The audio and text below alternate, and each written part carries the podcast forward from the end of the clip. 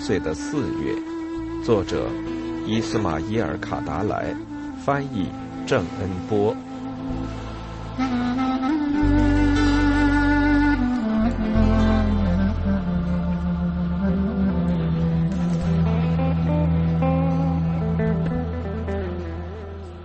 他尽力把这一想法丢到一边去，弯腰到书柜下边，打开一个沉重的柜门，从里面取出一本非常厚的、用皮绳钉着的本子。这是一本书，名曰《写之书》。他的手指在厚实的书页上翻了一会儿。纸上面那密密麻麻的字迹分成两栏，显得很紧凑。他的眼睛什么也看不明白，只是在数以千计的名字上面冷淡的扫了一下。这些名字的音节彼此很相像，恰似无际的海边上的小鹅卵石一样。上面有根有底的。记载着整个拉夫什的世仇流血的情况，家庭或家族之间的血债，双方的清洗详情，未清洗的血仇，这种仇恨重复十年、二十年，有时一百二十年，欠债还债，算不完的账，一代又一代人的消亡。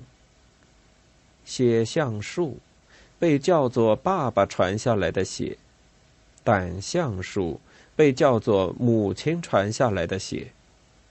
用血洗刷掉的血，某某杀了某某，一个杀了另一个，一个脑袋换了另一个脑袋，杀死四对夫妻，又杀死十四个、二十四个。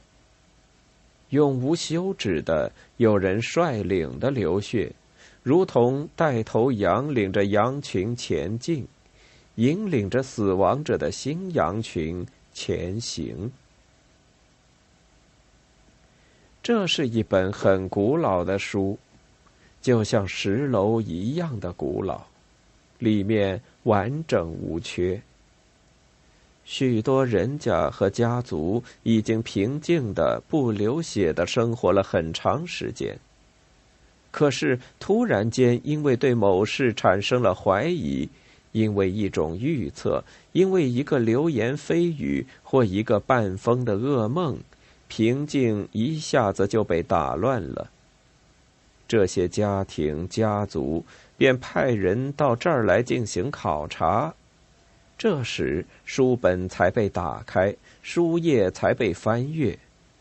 这时，写的管家马尔克乌卡切拉像他的几十位前任那样，打开厚厚的书本，逐章逐页、逐栏逐行寻找家族世仇的来龙去脉。找着找着，最后在某一个地方停了下来。对了。您有一份血债需要偿还，在某年某月，您欠下一笔债，没有洗清。在这一情势下，写的管家的目光对长时间的遗忘流露出非常严厉的谴责的表情。他的目光看上去仿佛在说：“你们的和平是带有欺骗性的。”你们这些可怜的人。不过这种事是非常罕见的。通常的情况是，一个家庭所有的成员对全部流血事件是世世代代都铭记在心的。他们是家族的主要记忆。遗忘只有在发生了非常事件之后才能发生。这种记忆能延续很长时间。这是突如其来的暴风雨、战争、迁徙、流行瘟疫。这时候，死亡便贬值了，失去了它的庄严、规则和独立，成为一种平常的、普遍的事情，回归为平淡无味和失去分量的行为。在这一席卷着泥土和死亡的愁苦的洪流中，是会发生丢失某一个复仇流血之事的记录的。但是，即使发生这种事情，很不光彩的书还是在那里，在奥罗什石楼里。尽管过去了许多年，尽管家族发达兴旺，像树木那样发出新枝嫩芽，但是怀疑、谣言。半疯似的要把一切唤醒似的噩梦，总会有一天要到来的。马尔克·乌卡切拉继续翻阅着这本厚厚的大书，他的目光一次又一次的停在复仇流血高潮的年份，或者恰好相反，在他低落的年份停下来。虽然他已看了他们。并在他们之间比较了数十次。这会儿还是重新又把它翻了一遍，摇头晃脑，露出不能理解的神情。在脑袋的这种动作中，有一种抱怨掺杂威胁的情绪，几乎是对过去时光的一种挑逗。现在。来看看一六一一年到一六二八年的杀戮情况。这期间的杀戮数目是整个十七世纪中最高的。再来看看一六三九年的情况，这一年数量最少。这一年在全拉夫时总共有七百二十二次杀死人的事情发生。那是一个可怕的年份，发生了两次起义，血流成河。不过那是另外一种流血，不是法典中讲到的那种。接下来一连串的情况是从一六四零年到一六九零年，连续半个世纪，流血逐年减少，血流起来如同泉眼渗水，一滴一滴的，看样子复仇流血快要到尽头了。但是。正是复仇流血显得快要终止时，突然他又以新的势头爆发出来。一六九一年复仇流血的次数是上一年的两倍，一六九三年这个数字上升到三倍，一六九四年又达到四倍。法典发生了一个根本的变化，在此之前，复仇流血只是对射手。及对持枪射击的人开枪报复，而现在则扩展到对整个家族。在正要离开的本世纪最后的年代和新世纪最初的年代，复仇流血发展到了登峰造极的程度，情势如此的发展到接近世纪的中叶，这时候露出了一次新的旱灾的征兆。看看吧。一七五四年就是一个大旱之年，再稍晚一点就是一七九九年。一个世纪之后，一八七八、一八七九、一八八零，这连续三年是发生起义或同外国占领者战斗的年份。这时候，一般来说，复仇流血的次数在下滑。这种流血与奥罗什石楼和法典无关。这是讨还不了血债的年份，而这一年的春季是最糟糕的季节。对三月十七日那一天的回忆，几乎都让他颤抖了。三月十七日，他对自己重复说：“如果没有在布雷茨福托赫特发生的那次杀戮之事，那一天将是一个不流血的日子。”是一个世纪，也许是两个、三个、五个世纪，或者说是自复仇流血开始以来第一个这样的日子，吉祥之日。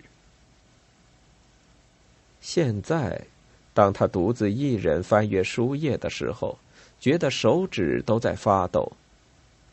瞧瞧吧，三月十六日共有八次。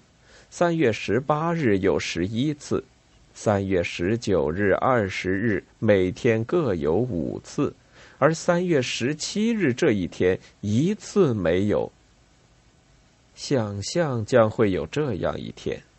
想到这里，马尔克乌卡切拉觉得那是个恐怖之日。但是，并没有发生那种事情。这一灾难肯定要发生的。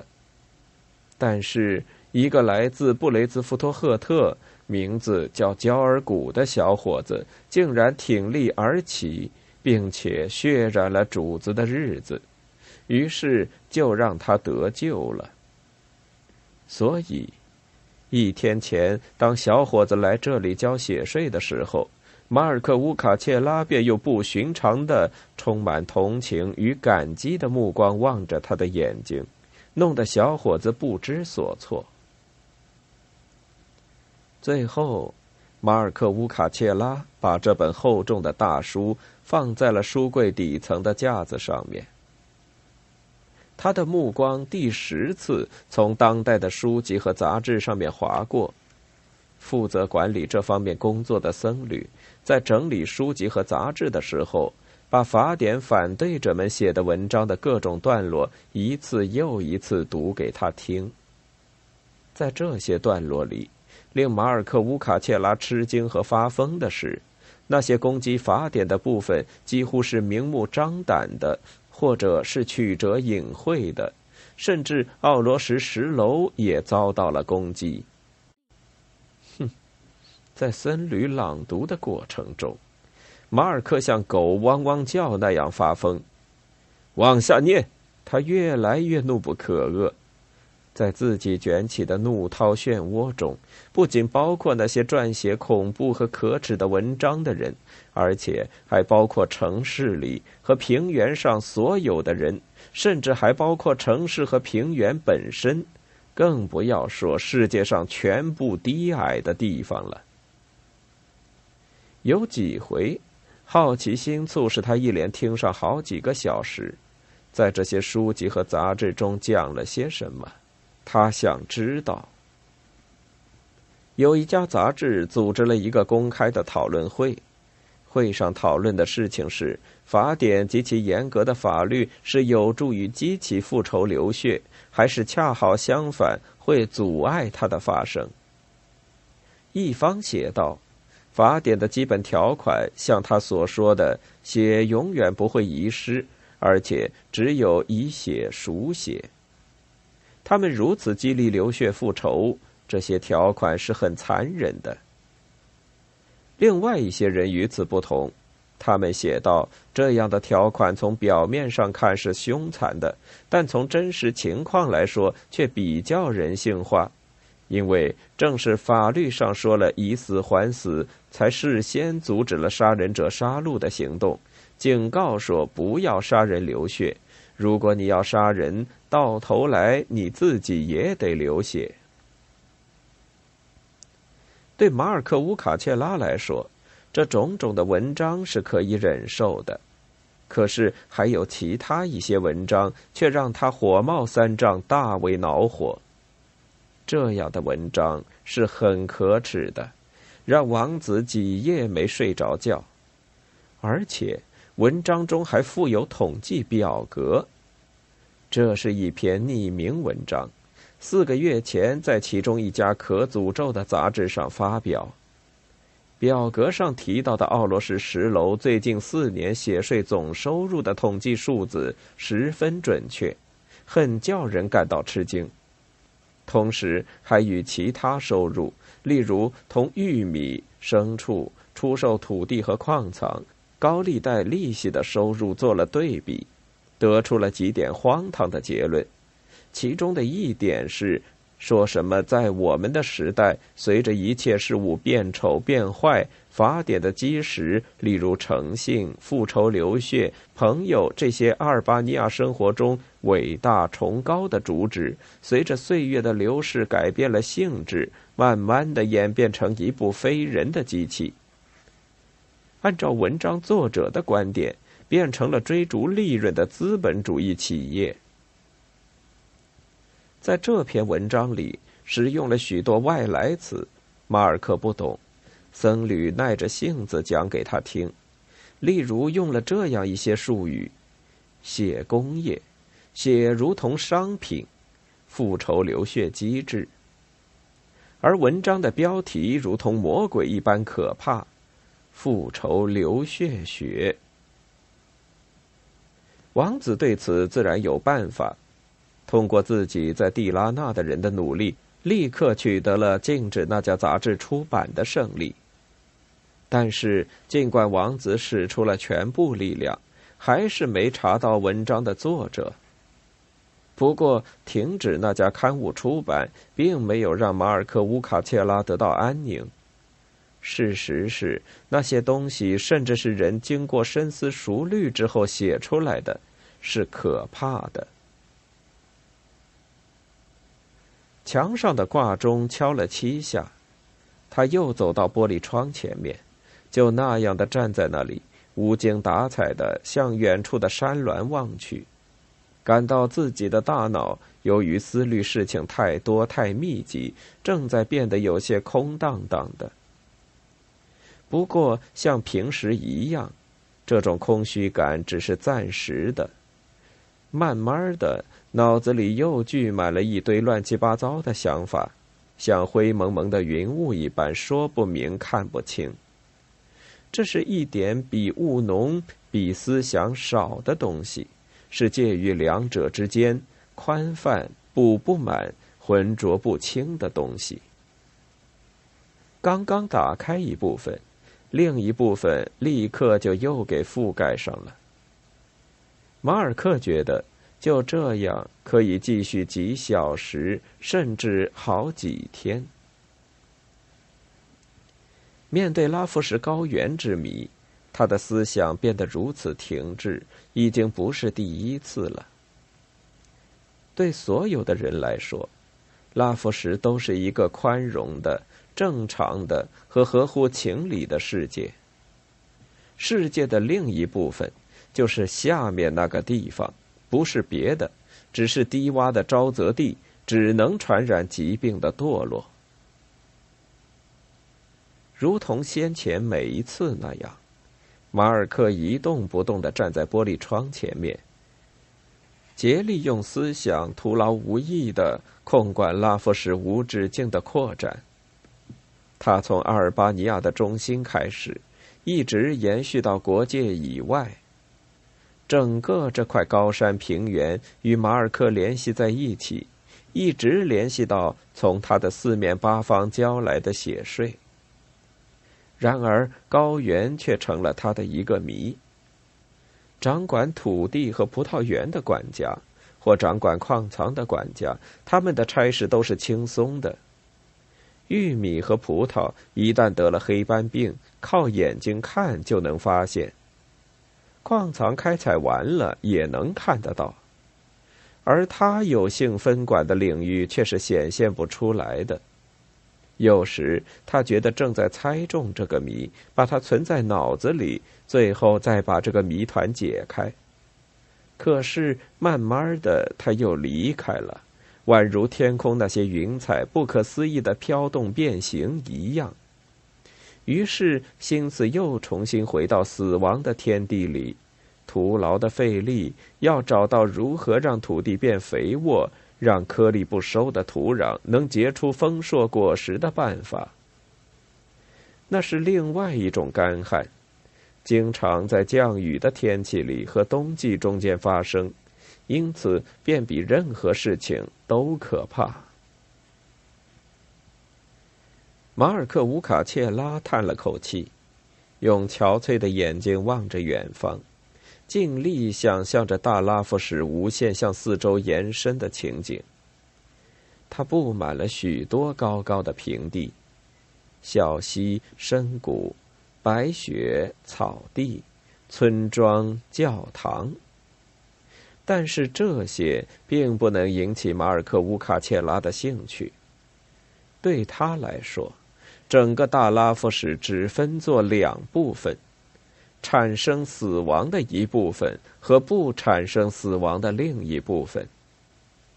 在死亡那部分里有田地、物资和人，像许多次那样，在他的脑海里慢慢的浮现而过。成百上千条大大小小的灌溉田地的水渠，从西向东或者从南向北流淌，在水渠边上发生了许多许多次争斗，然后就引发无数次流血。数百条磨坊的水沟，数千块地界的界石，在他们附近同样发生争吵。争吵过后，就是复仇流血，成百上千个亲戚。他们当中的一部分人由于各种原因撕破脸皮闹翻了，带来的后果只有一个：对死者哀悼。拉夫什所有的男人都是危险的，他们性情暴躁，犹如星期天玩一件玩具一般，跟死闹着玩。凡此种种，以此类推。而穷困贫瘠那一部分，不幸的很。扩展的是那么大，那么广。那些墓地看上去好像被死亡撑饱了，接受不了死者了，因此在这些地方禁止杀戮、争吵，甚至连交谈也不允许。那些由于杀戮的原因或死亡的环境被法典宣布为无权复仇杀戮的人，僧侣们永远不会陷于复仇流血的事情中。拉夫什所有的妇女也和复仇流血不沾边儿。有多少次，马尔克独自想过发疯的事？这些事情他从来不敢告诉任何人。假如女人们也像男人们一样陷入复仇流血的事情中，稍过些时候，他为自己感到羞愧，甚至感到一种恐惧。但是很少有发生这种事情的时候，这种恐惧感更多的是每月或季度的末尾，他看到统计数字产生了伤心失望的情绪造成的。他很疲倦，尽力想从乱世中排除这种想法，但并没有收到什么效果，于是又回到。不过这一次不是为了咒骂。反对法典，而只是为了比较简单的摆出一副惊奇的样子。他是感到惊奇了。通常婚礼都是欢乐热闹的，但是却经常发生争吵，开始复仇流血；而在悲伤的葬礼上，却几乎从来不发生这种事情。想到这里，他把新旧复仇流血做了一番比较。这两种复仇流血各自都有好的方面和坏的方面。旧的复仇流血好比是耕耘了很久的土地，很牢靠，但土质有点生冷，耕耘起来也慢；而新的复仇流血却恰好相反，它是气势汹汹的，有时一年里带来的死亡数目跟旧的二十年带来的死亡数目一样多。但是这种流血能清理的干干净净，与先前一样。经过某种调停，仇恨就可以很快结束，而旧的复仇流血是很难调停和解的。